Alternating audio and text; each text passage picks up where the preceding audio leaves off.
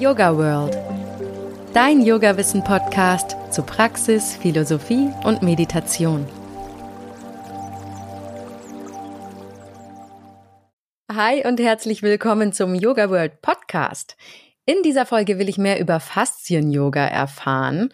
Die Faszien wurden langer Zeit einfach nur als Bindegewebe bezeichnet. Aber die moderne Forschung hat mittlerweile festgestellt, dass Faszien weitaus mehr sind. Sie haben vielfältige Aufgaben und halten nicht nur unseren Körper zusammen. Sie sind zum Beispiel für unsere Körperwahrnehmung zuständig und haben eine immense Bedeutung bei der Schmerzentstehung. Aber dazu kann meine heutige Gesprächspartnerin viel mehr sagen. Amina Ziller. Hallo Amina, schön, dass du dabei bist. Hallo. Amina ist Yogalehrerin und eine echte Fachfrau in Sachen Faszien. Sie hat passenderweise die Bücher Dynamisches Faszien-Yoga und Yoga mit der Faszienrolle veröffentlicht und lange Zeit eine Faszienkolumne fürs Yoga-Journal geschrieben. Amina, ich würde gern mal zu Anfang klären, was sind denn Faszien im Detail? Also Faszien, um das erstmal ganz einfach auszudrücken, alles Weiße in unserem Körper kann man sagen, ist Faszie. Und wenn wir jetzt ein bisschen mehr ins Detail gehen, ähm, gibt es verschiedene Arten von Faszien in unserem Körper. Also wir haben zum Beispiel einmal die Faszienhüllen um unsere Muskulatur. Und dann haben wir dann Faszienmaterial zum Beispiel in den Knochen. Also Knochen ist reines Faszienmaterial, ein sehr festes Faszienmaterial. Und die Hülle zum Beispiel um unsere Muskulatur ist eben auch eine andere Art von Faszie. Und je nachdem, wo die Faszie sich befindet, ist entweder mehr Kollagen enthalten oder mehr Elastin enthalten. Was auch noch zu den Faszien gehört, ist alles, was mit Gelenkskapseln zu tun hat, Gelenkschmiere und Gelenke, Gelenkflüssigkeit, genau.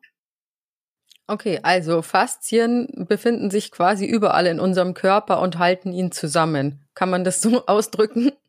Genau so ist das. Also würde man unsere Knochen und unsere Muskulatur wegnehmen, würde man immer noch erkennen, wer wir sind, weil eben die Faszie uns unsere Form gibt und unsere Form schenkt. Aber es gibt auch vier Hauptfaszien, oder? Es gibt vier Hauptfaszienbahnen, so würde ich das bezeichnen. Also unser Körper besteht aus vier Hauptfaszienbahnen. Eine Bahn, die eben vorne entlang verläuft, dann eine beziehungsweise zwei. Also es verläuft immer rechts und links von unserem Körper. Und dann haben wir zwei Faszienbahnen, die eben hinten entlang laufen, zwei seitlich. Und dann haben wir die sogenannte Mamabahn, die Mutterbahn, die verläuft spiralartig durch unseren Körper. Und wenn man mehr oder weniger diese Hauptfaszienbahnen zusammennähen würde, ergibt es einen Ganzkörperanzug. Und diesen Ganzkörperanzug, in den, in diesem Ganzkörperanzug wohnen wir. Und der befindet sich direkt, relativ direkt unter unserer Haut. Also wir haben diese, wir haben erstmal die Haut, dann unter der Haut befindet sich eine, die Unterhaut und dann kommt schon die erste Fettschicht. Und die erste Fettschicht ist mit der ersten Faszien, mit, mit der ersten, mit der ersten Faszie verbunden, mit der ersten Faszienschicht, die nennt man Fascia superficialis. Und das ist eben dieser Ganzkörperanzug und diese Faszienbahnen. Mhm, okay. Und die Wissenschaft spricht aber heute bei den Faszien auch vom größten Sinnesorgan des menschlichen Körpers. Warum? So ist das, weil wir tatsächlich mit unserer Faszie fühlen. Also bis jetzt dachte man immer, die Haut ist ja unser größtes Sinnesorgan, aber ich sage immer, die Haut ist gleichzusetzen wie mit unserer Faszie. Und genau diese Faszienschicht, diese Superficialis, von der ich gerade erzählt habe, die ist ausgestattet mit ganz vielen Fühlern und mit äh, ganz vielen Sensoren, Rezeptoren. Und es ist wirklich so, dass wir mit unserer Faszie fühlen können. Unsere Faszie ist ein eigenes Organ, das für sich steht, ganz unabhängig von der Muskulatur. Und kannst du vielleicht einmal kurz aufzählen, welche verschiedenen Aufgaben die Faszien haben? Also du hast ja schon gesagt, das Fühlen, aber wahrscheinlich noch mehr. Genau, das Fühlen, dann ist sie für die Kraftübertragung von Muskulatur zu Muskulatur zuständig. Das heißt, ähm, diese Hülle um unsere Muskulatur, die sorgt dafür, dass die Muskeln zum Beispiel gut aneinander gleiten können. Dann ist sie für unsere Leistungsfähigkeit zuständig. Also jetzt im allgemeinen Sinn, also in unserem Alltag, aber vor allem auch was unsere Bewegung betrifft, also in Form von Sport oder eben von Yoga. Je nachdem, wie gut unser, wie gut wir für unsere Faszie sorgen, desto besser ist unsere sportliche Leistung. Sie ist auch für alles, was äh, mit Stress zu tun hat, verantwortlich. Das heißt, man, das war ganz interessant auch zu sehen, man hat der Faszie Stresshormone zugefügt und konnte sehen, wie sie sich ganz schnell zum Beispiel unter dem Mikroskop zusammenzieht. Und alles, was eben wie ich schon gesagt habe, alles oder wie wir es eben schon erwähnt haben, ja, alles, was mit diesem Fühlen zu tun hat, alles, was wir erleben, speichert sich die Faszie. Die Faszie speichert sich sowohl negative als auch positive Erlebnisse. Also alles, was wir an Traumata erlebt haben, speichert sich die Faszie. Also ich gebe immer da gerne ein Beispiel wenn jetzt jemand zum Beispiel einen Autounfall hatte, ja, und ähm, in den Bildern heißt es ja, es passt alles wieder, ist alles okay und dieser Mensch fühlt sich aber immer noch nicht wohl in seiner Haut, also leidet an Depressionen, vielleicht sogar an, an Verdauungsproblemen, alles Mögliche. Kann es eben an der Faszie liegen, weil die Faszie sich dieses Erlebnis gespeichert hat und sich das dann in eine Form zeigt, von Depressionen, von Unbe nicht nur eben von Unbeweglichkeit, sondern auch eben alles, was auf mentale Ebene stattfindet, wirkt sich eben dann eben auf, auf die Faszie aus oder die beeinflusst das Wohlbefinden.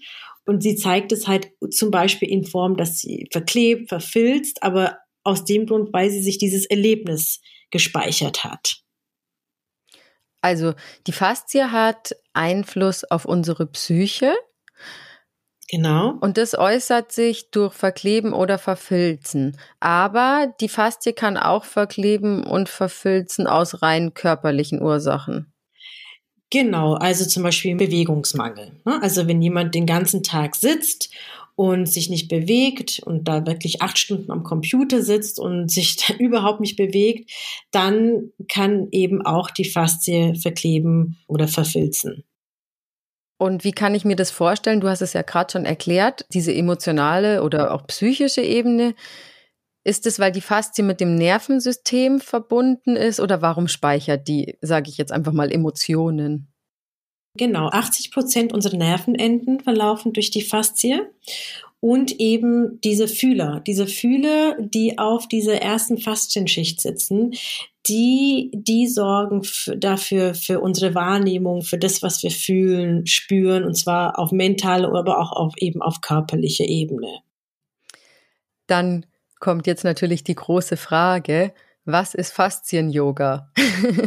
Was ist Faszien-Yoga? Also, die Idee von Faszien-Yoga war, als ich mich damals mit Faszien beschäftigt habe, war für mich das auch Neuland. Also es war so, dass ich auch zuerst das Wort Bindegewebe kannte. Ja, das kannte ich von meinen Sportausbildungen, von meinen Ausbildungen zuvor, Pilates, was auch immer ich davor gemacht habe. Und dann habe ich ähm, mich tiefer in das Thema Faszien reingelesen, wusste auch erstmal nicht, als ich das Wort gelesen, Faszien, was ist das überhaupt? Und dann habe ich mich da etwas reingelesen, habe dann ein paar Seminare äh, dazu gemacht, um einfach dieses ganze, ganze Hintergrundwissen zu verstehen.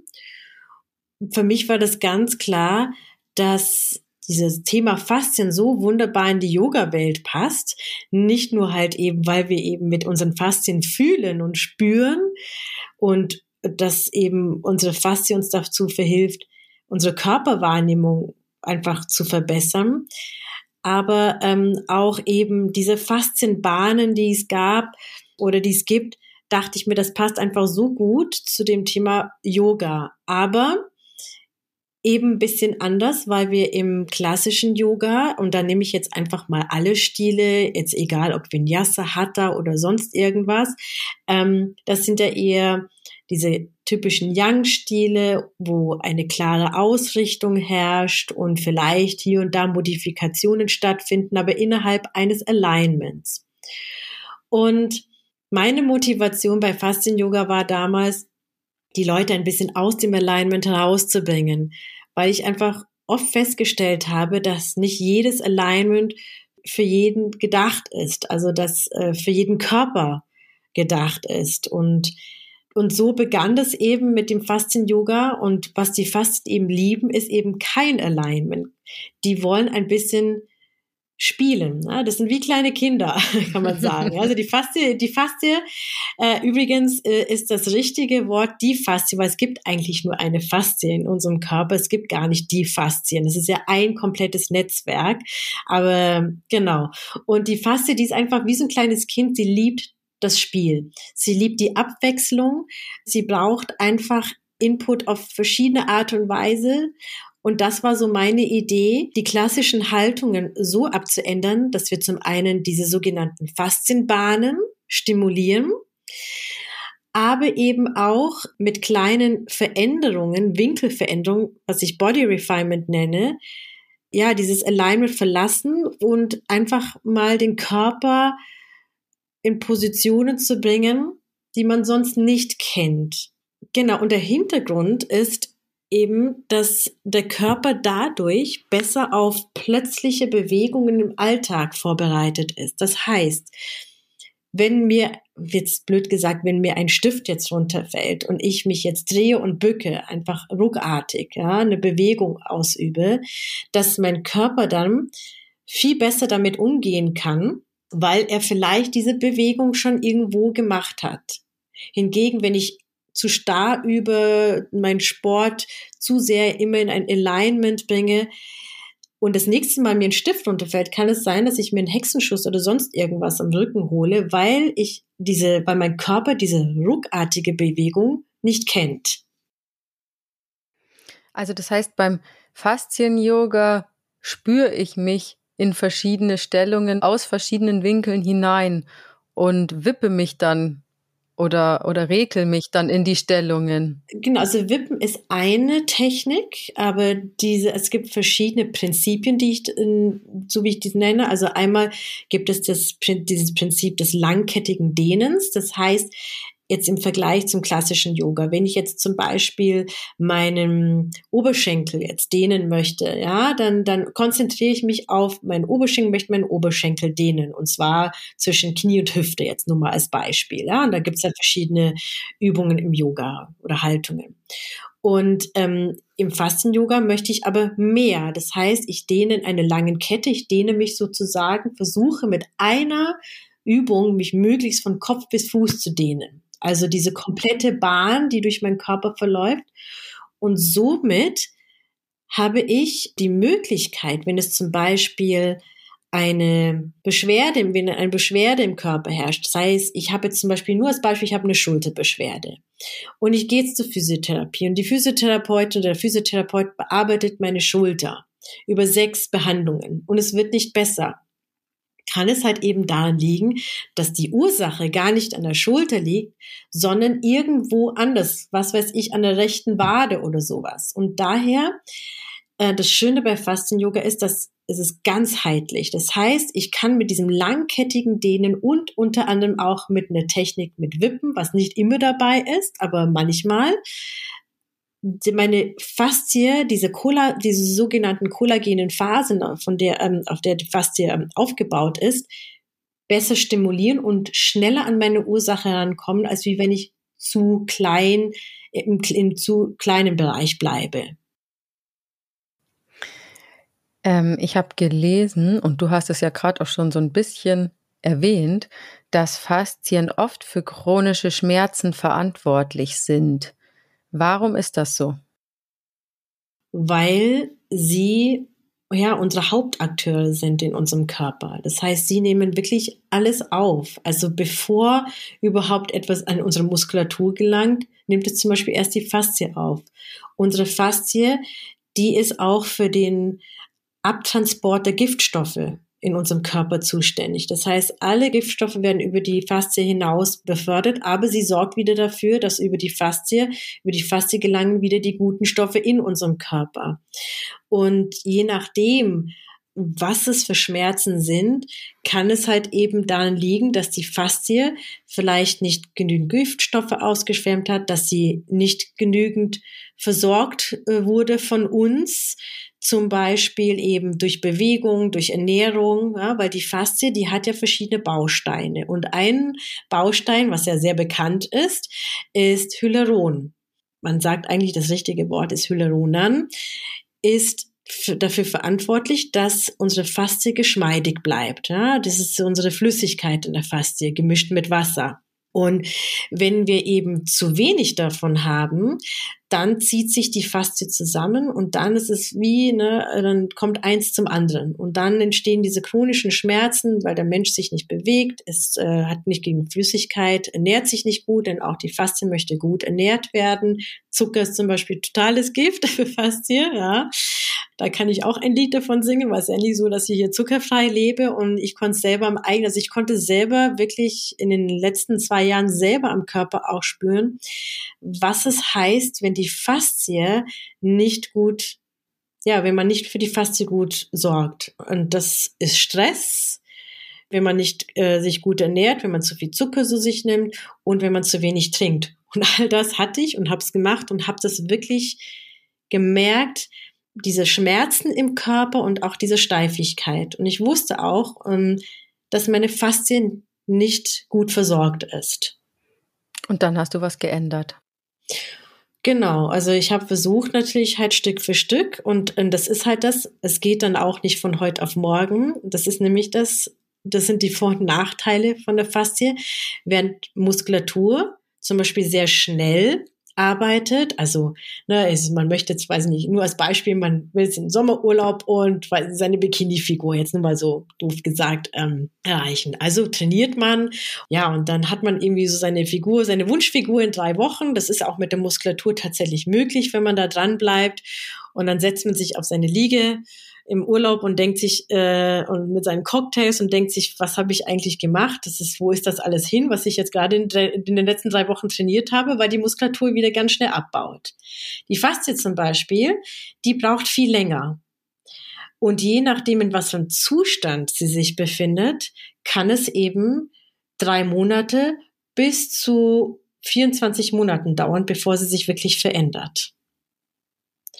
Und ich merke, zum Beispiel bei mir selber, es, sie ist noch nicht da, wo sie sein sollte. Ne? Also sie ist sehr empfindlich, sie reagiert relativ dann schnell, wenn ich zu wenig, wenn ich mal so Tage hintereinander habe, in denen ich vielleicht nicht genügend getrunken habe, mich zu wenig bewegt habe, zu wenig an der Luft war, äh, nicht an meiner Stressreduktion gearbeitet habe, all das, das, das merkt sie sich dann schon relativ schnell, wenn ein gewisser Zustand erreicht wurde, ja, je nachdem. Was mich noch interessiert, an was ich denn Faszienschmerzen erkennen kann oder anders gesagt, vielleicht wie unterscheide ich Faszienschmerzen von anderen Ursachen? Mm, also, also da gibt's einen Einhaltspunkt, wenn jetzt jemand sagt, er hat eher flächigen Schmerz, also und, und kann vielleicht dem ganzen Adjektiv hinzufügen oder sowas, dann weiß man, dass es wahrscheinlich zu 99 Prozent, würde ich fast mal sagen, die Faszie ist. Wenn ich jetzt einen Schmerz genau definieren kann und sage, der Schmerz ist genau da und mit dem Finger drauf zeigen kann, dann ist es wahrscheinlich eher nicht faszial. Also, wenn jetzt mein Knie sticht, dann wäre das eher im Kniegelenk und nicht die Faszie. Wenn aber mein ganzer Oberschenkel wehtut. Äh, genau. Wobei natürlich jetzt gerade das Knie, weil du jetzt gerade äh, das Knie jetzt als Beispiel jetzt auch bringst, das Knie ist zum Beispiel fast ausschließlich Faszie. Also wenn du mal das Knie mal anschaust, ein Anatomiebuch, dann siehst du das komplett weiß. Und äh, zur Einführung hatte ich ja gerade gesagt, weiß ist ja, alles weiß im Körper kann man sich so ein bisschen merken, ist Faszie. Und genau das Knie, da kann man ganz viel auf Faszie-Ebene machen, gerade wenn man Knieprobleme hat. Aber klar, wenn es genau punktuell irgendwo sticht, dann sollte man eben genauer nachgucken beim Arzt oder beim Therapeuten, was da ist, weil dann ähm, ist man vielleicht dann nicht in erster Linie bei Fastien-Yoga gut aufgehoben, sondern es sollte geklärt werden. Okay. Jetzt würde ich gerne aber auch noch was Persönliches erfahren. Mich interessiert, wie du denn zum Yoga gekommen bist, wo dein Yoga-Weg angefangen hat. Oh. mein Yoga-Weg hat eigentlich schon sehr früh angefangen und zwar mit meinen Eltern. Also meine Eltern waren schon so ein bisschen so, ja, Hippie-Eltern, ja, Künstler. Mein Papa ist Künstler und ähm, haben schon eine Zeit lang ihres Lebens so das Hippie-Leben gelebt und und haben eben auch Yoga gemacht. Und daher war Yoga schon immer irgendwie da. Ich habe zwar als Kind nicht immer mitgemacht, aber es war immer irgendwie da. Für mich war dann eher, dann kam Tanzen mehr in den Vordergrund, das Tanzen, aber es war dadurch, dass es immer irgendwie so ein Teil von meinem Leben war, habe ich dann, als ich meine Tanzausbildung gemacht habe, war eben auch Yoga irgendwie auch immer beim Warm-up dabei und da habe ich mich dazu entschlossen, dass ich dann eine richtige Ausbildung machen möchte. Und das war dann auch schon einige Jahre nun her. Und dann hast du aber als erstes andere Stile geübt, bevor du dich fürs Faszien-Yoga interessiert hast, oder? Ja, also ich habe ganz klassisch eine Hatha-Yoga-Ausbildung gemacht. Dann habe ich eine Iyengar-Ausbildung gemacht in Pune und in, in, in Deutschland, in München, habe ich meine Hatha-Yoga-Ausbildung damals gemacht bei einer der ersten Yogaschulen in München, die es gab so. Die gibt's auch gar nicht mehr. Und ähm, genau, ich bin erstmal diesen ganz klassischen Weg gegangen. Und ich glaube, warum ich mich so in das Thema Faszie verliebt habe, war, weil es ein bisschen auch mit meiner Vergangenheit zu tun hat. Ich komme aus Südafrika und meine Familie war politisch sehr stark engagiert gegen das Apartheidssystem damals. Das heißt, das Thema Freiheit war bei uns in der Familie oder für seine Freiheit zu kämpfen, war immer unser Alltag. Ja? Also ich stamme ja auch aus einer Familie, aus einer Misch, also meine Eltern haben eine Mischehe geführt. Meine Mama ist farbige, mein Papa Deutscher. Und es war für mich einfach so in meinen Ausbildungen, sei es in Tanz, in meiner Sportausbildung, Studium, Pilates, egal was ich gemacht habe und auch Yoga. Ich hatte immer so das Bedürfnis, meinen Teilnehmern eine gewisse Freiheit zu schenken. Für mich ging das so im Kopf ab, dass ich dachte, die kommen aus der Arbeit, die sitzen acht Stunden am Computer, die sitzen vorm Kasten. Dann kommen sie zu mir in den Unterricht und setzen sich wieder in Anführungszeichen Art Kasten, nämlich auf ihre Matte. Und ich wollte einen Weg finden, wie ich meinen Teilnehmern ein bisschen mehr Freiheit geben kann. Habe mich aber natürlich nicht getraut, weil man natürlich in den Ausbildungen lernt, wie der Körper ausgerichtet werden soll, wie das Alignment ist, weil wenn man sich nicht dran hält, dann schadet man seinen Schülern, ja, sei es egal wie.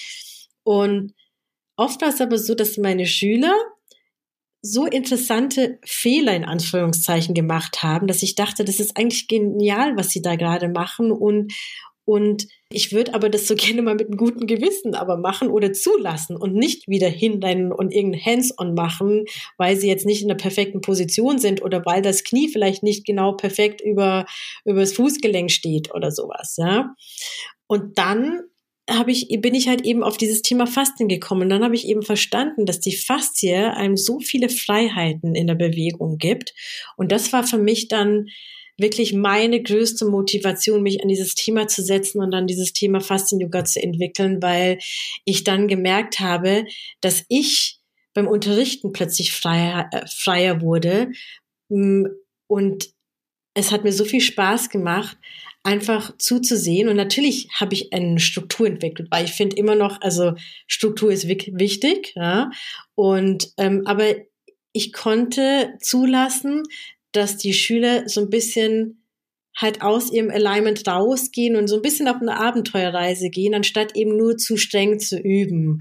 Und so hat sich das eben so entwickelt. Ich glaube, mit meinem Background und ähm, mit dem, was ich dann gelernt habe, die Faszien, so habe ich eben das Faszien-Yoga eben entwickelt und so kam ich zum Faszien-Yoga.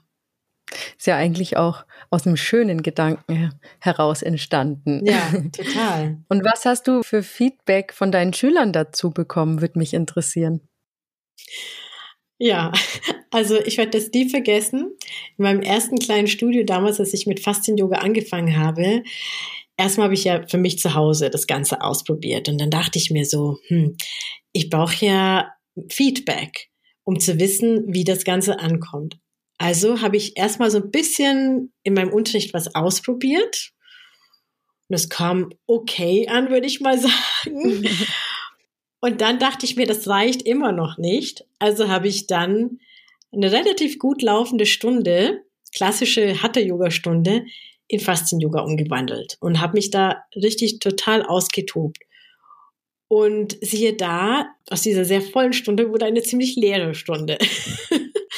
Aber ich bin dran geblieben und es kamen dann immer mehr nach und nach immer mehr Teilnehmer wieder in diese Stunde. Es hat sich dann auch innerhalb des Studios rumgesprochen, so dass dann äh, als ich dann in meine größere Studie gezogen bin damals, in die Müllerstraße, habe ich dann, werde ich nicht vergessen, war wirklich Faszien-Yoga die bestbesuchste Stunde und von allen Stunden, die es im Stundenplan gab und immer voll, weil gerade die Teilnehmer, die eben unter Schmerzen litten, also sei es Verspannungen, ehemalige Narben von OPs oder sonst irgendwas, die haben einfach gemerkt, wie ihnen Faszien-Yoga gut tut. Und daher wurde es dann immer erfolgreicher, aber mit Startschwierigkeiten, würde ich mal sagen.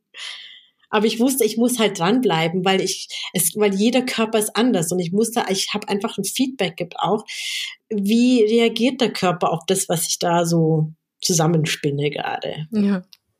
Und dazu kann man auch Hilfsmittel benutzen, gell? Also es gibt ja zum Beispiel diese Faszienrolle oder Faszienbälle kommen zum Einsatz. Was ist denn eine Faszienrolle? Also Faszienrolle ist ein Kaltschaummaterial, ja, und mit der Faszienrolle kann man eben, ist ein Tool, würde ich sagen. Ja? Also nur mit der Faszienrolle zu arbeiten reicht nicht aus. Der Körper braucht viel mehr oder die Faszie braucht viel mehr. Aber es ist ein schöner Zusatz, dass zum Beispiel mit der Faszienrolle die Flüssigkeit, also das sogenannte Hyaluron, was ja da zusammen mit Wasser, das nennt man Grundsubstanz, dass die Grundsubstanz in unserer Faszie zum Fließen kommt.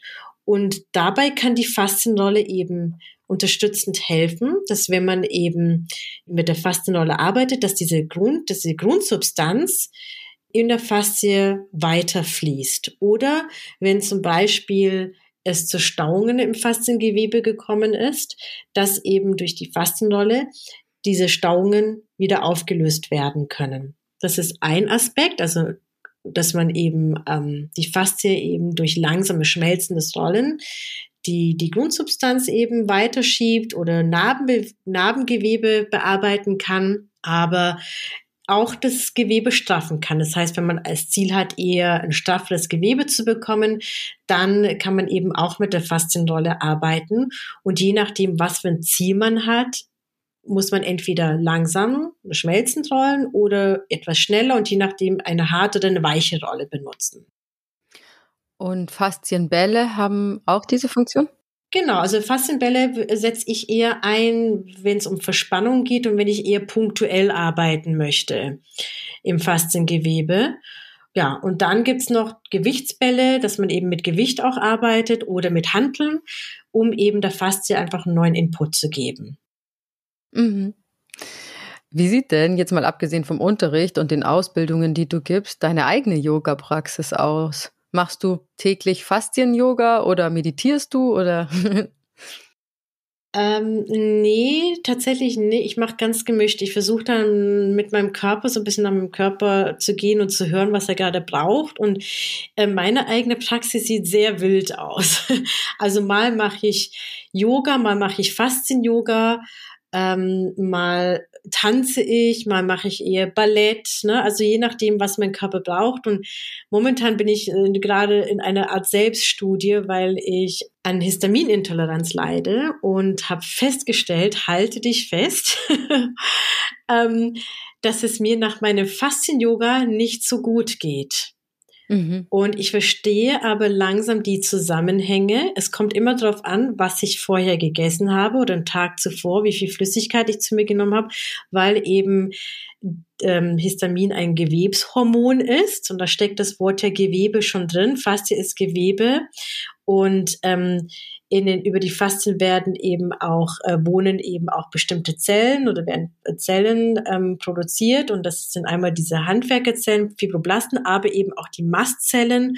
Und die haben einen großen Einfluss auf Bewegung und auf das Thema Histaminintoleranz. Und da bin ich selber gerade am Experimentieren, was für meinen Körper mit Histaminintoleranz am besten ist. Und da muss ich momentan tatsächlich jonglieren, also und gucken, was gerade funktioniert. Aber ansonsten ist meine Praxis, würde ich sagen, sehr, sehr durchgemischt. Also je nachdem, wie ich in Stimmung gerade bin. Aber Yoga ist immer irgendwie dabei. Mal fließend, mal eher so in Richtung Vinyasa, weil ich das Tanzen ja auch mag. Dann mehr Faszien-Yoga. Aber ich merke, ich versuche immer sehr intuitiv zu üben und das meistens halte ich das fast gar nicht aus in so einem klassischen Haltung, sondern gehe dann immer irgendwie in eine andere Richtung dann. Setze mein Bein irgendwo anders hin, mein Arm irgendwo anders hin, weil ich merke, dass es mich immer dann irgendwo anders hinzieht. Also so ein bisschen intuitiv auch arbeite. Warum auch nicht? Beim Yoga geht's ja auch ums Spüren. Finde ich eben auch. Aber deswegen interessiert mich jetzt auch, wenn du jetzt jemanden sagen wir mal, der noch nicht so viel Yoga-Erfahrung hat und da halt selber noch nicht so viel rumexperimentieren kann. Würdest du sagen, man soll Faszien-Yoga dann erstmal als Hauptstil üben oder das als Ergänzung sehen zu einem anderen Stil? Beides ist möglich. Das kommt immer darauf an. Also ich habe Teilnehmer in meinem Studio gehabt, die sind wirklich, die haben noch nie Yoga gemacht und sind direkt ins Faszien-Yoga gekommen und wollten auch nur Faszien-Yoga machen. Also für mich ist zum Beispiel Faszien-Yoga ist für mich ein Stil und das ist auch, das liegt mir auch total am Herzen in meinen Ausbildungen, das so zu vermitteln, dass Fasten-Yoga für alle sein sollte, weil es nicht darum geht, die nächst schwierige Haltung zu lernen und zu können, sondern rein darum, die Faszien zu stimulieren. Und daher kann jemand, der sowohl Yoga-Erfahrung hat, aber als Anfänger gut, äh, ist gut aufgehoben in einer Faszien-Yoga-Stunde. Und ähm, daher muss das jeder für sich entscheiden. Das ist auch wahrscheinlich Geschmackssache. Und dieses Erfahren oder dieses Spielen, das ist ja, das darf man sich jetzt nicht so vorstellen, dass jemand jetzt kommt und sagt, und jetzt macht mal, ja, sondern ähm, ich leite alles genau an oder es soll genau alles angeleitet werden und es hat trotzdem alles, das Spielen hat trotzdem eine totale Struktur. Das heißt, die Schüler sind niemals alleine gelassen und sagen, jetzt probiert mal aus, wie jetzt mal, weiß nicht, äh, experimenteller Tanz oder sowas. Das ist es nicht, ja? sondern hat schon ganz feste Strukturen und auch feste Übungen. Nur, dass man eben halt innerhalb diesen Übungen, diese, diesen Faszien, innerhalb des Faszien-Yogas halt eben so ein bisschen mehr spielt und in andere Positionen reinkommt, um eben mehr ins Fasziengewebe reinzukommen. Und welche Rolle spielt eigentlich die Atmung beim Faszientraining? Auch da lasse ich alles frei. Wichtig ist nur, dass man atmet. Also ich gebe keine Atmung vor, wo man ein- und ausatmen soll, sondern man soll einfach atmen. Das ist wichtig. Was wären denn so die Do's und Don'ts, wenn man das so fragen kann? Bei Faszien-Yoga? Bei Faszien-Yoga. Äh, Don't ist Schwangere absolut nicht für Schwangere geeignet. Mhm. Ansonsten gerade Don'ts, also ich kann jetzt nur Don'ts tatsächlich in Bezug auf körperliche Beschwerden, also sei es man, man sollte ein bisschen aufpassen, wenn man Krampfadern hat und mit der Faszienrolle zum Beispiel oder wenn man blutverdünnende Mittel nimmt, ähm, müsste man vielleicht sich mit dem Arzt absprechen.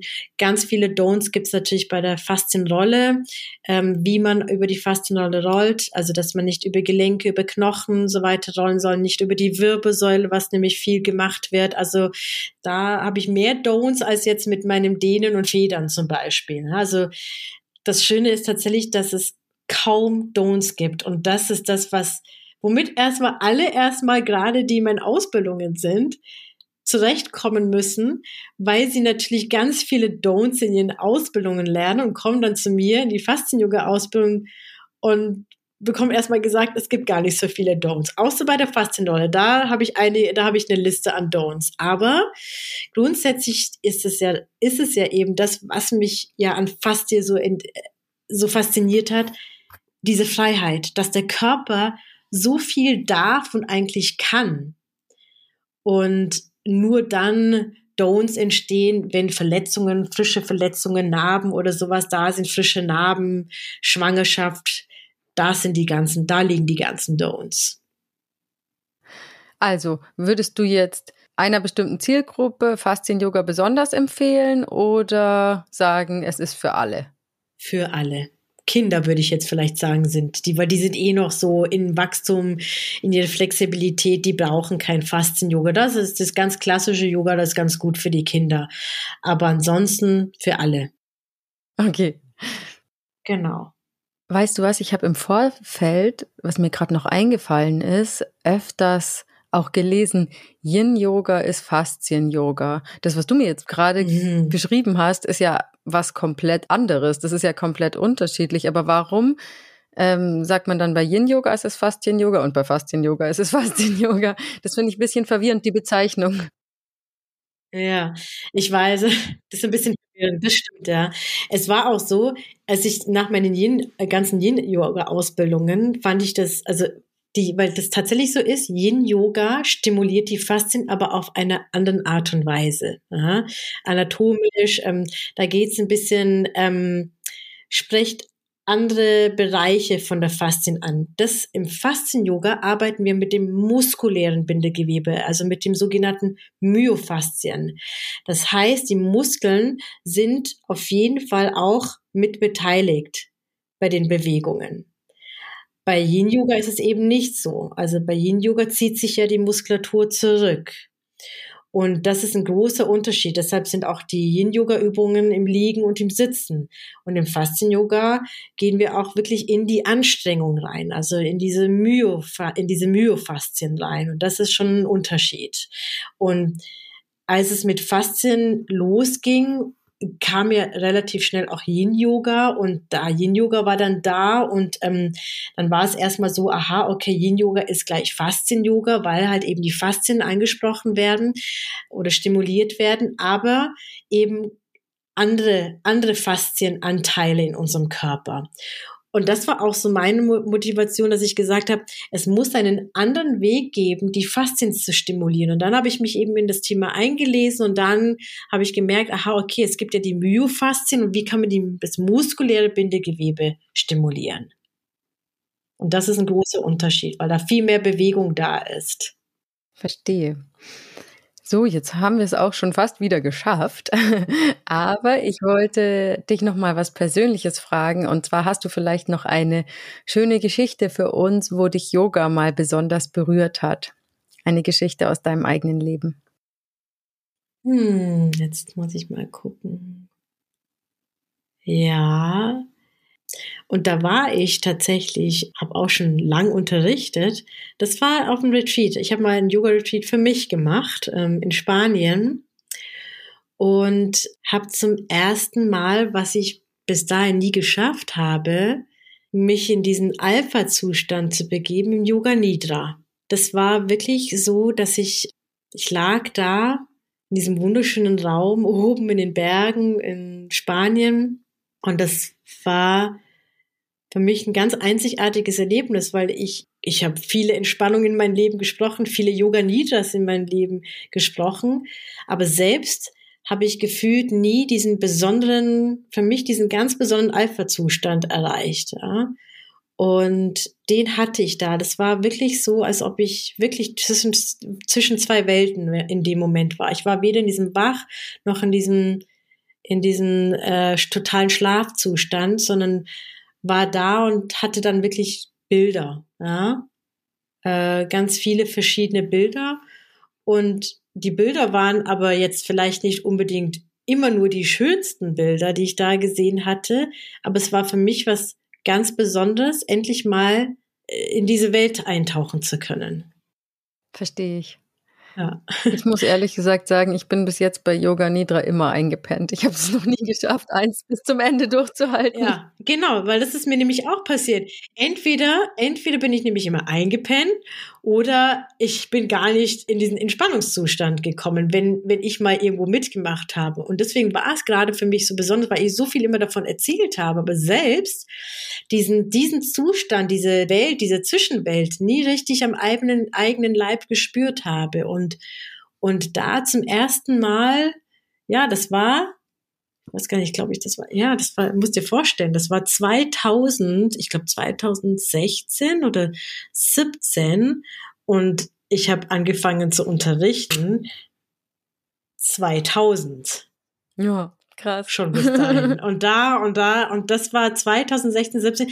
Es war aber auch eine Phase, wo ich auch, also das ist jetzt ganz persönlich, wo ich einfach auch schwanger werden wollte und es nicht so ganz einfach war und ich dann einfach für mich so einen Cut gemacht und habe gesagt, ich muss jetzt einfach mal aus diesem ganzen Schwangerversuchswerten raus und so weiter und ähm, und einfach mal jetzt abschalten und woanders jetzt mal hin und was war natürlich, das, der ganze Ort war natürlich ganz besonders da. Und wir waren, haben auch in einem ganz besonderen Haus gewohnt, ähm, mit besonderen Umständen, würde ich mal sagen, weil das Haus eigentlich gar nicht für uns gedacht war.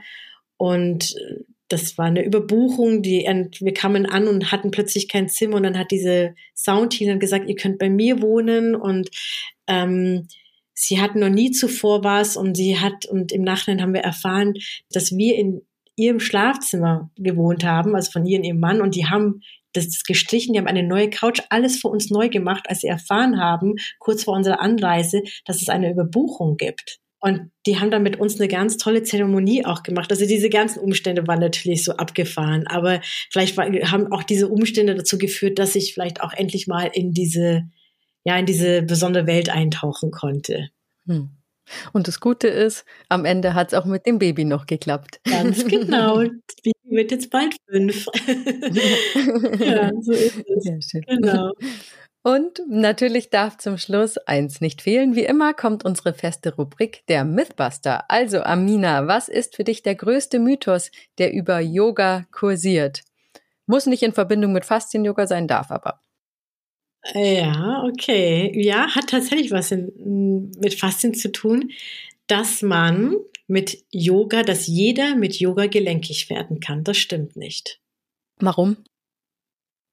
Weil ähm, wir mit einer bestimmten Gelenkigkeit geboren werden und äh, mit einer bestimmten mit einem bestimmten Bindegewebe auf die Welt kommen und nicht jeder Körper ist komplett veränderbar sondern jeder Körper hat seine Grenzen.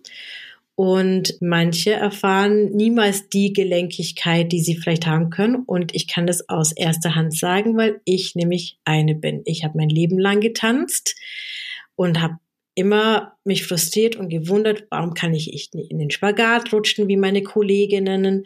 Ich habe trotzdem tanzen dürfen und wurde trotzdem Tänzerin, bis ich mich mit, der, mit dem Thema Anatomie auseinandergesetzt habe und dann gemerkt habe, ja, meine Hüftgelenke sind so, wie sie sind. Es geht einfach nicht, egal wie viel ich mache. Und weiß aber nicht heißt, dass man nicht Yoga machen sollte, sondern man übt dann einfach anders. Ja. Das macht bestimmt auch vielen Mut, die sich auch schon gewundert haben, warum ja. sie nicht im schlafenden Yogi übernachten. Ganz genau. Ja. so, so ist es. Und für die, die neugierig geworden sind, wie, wo, wann kann man mit dir üben, Amina?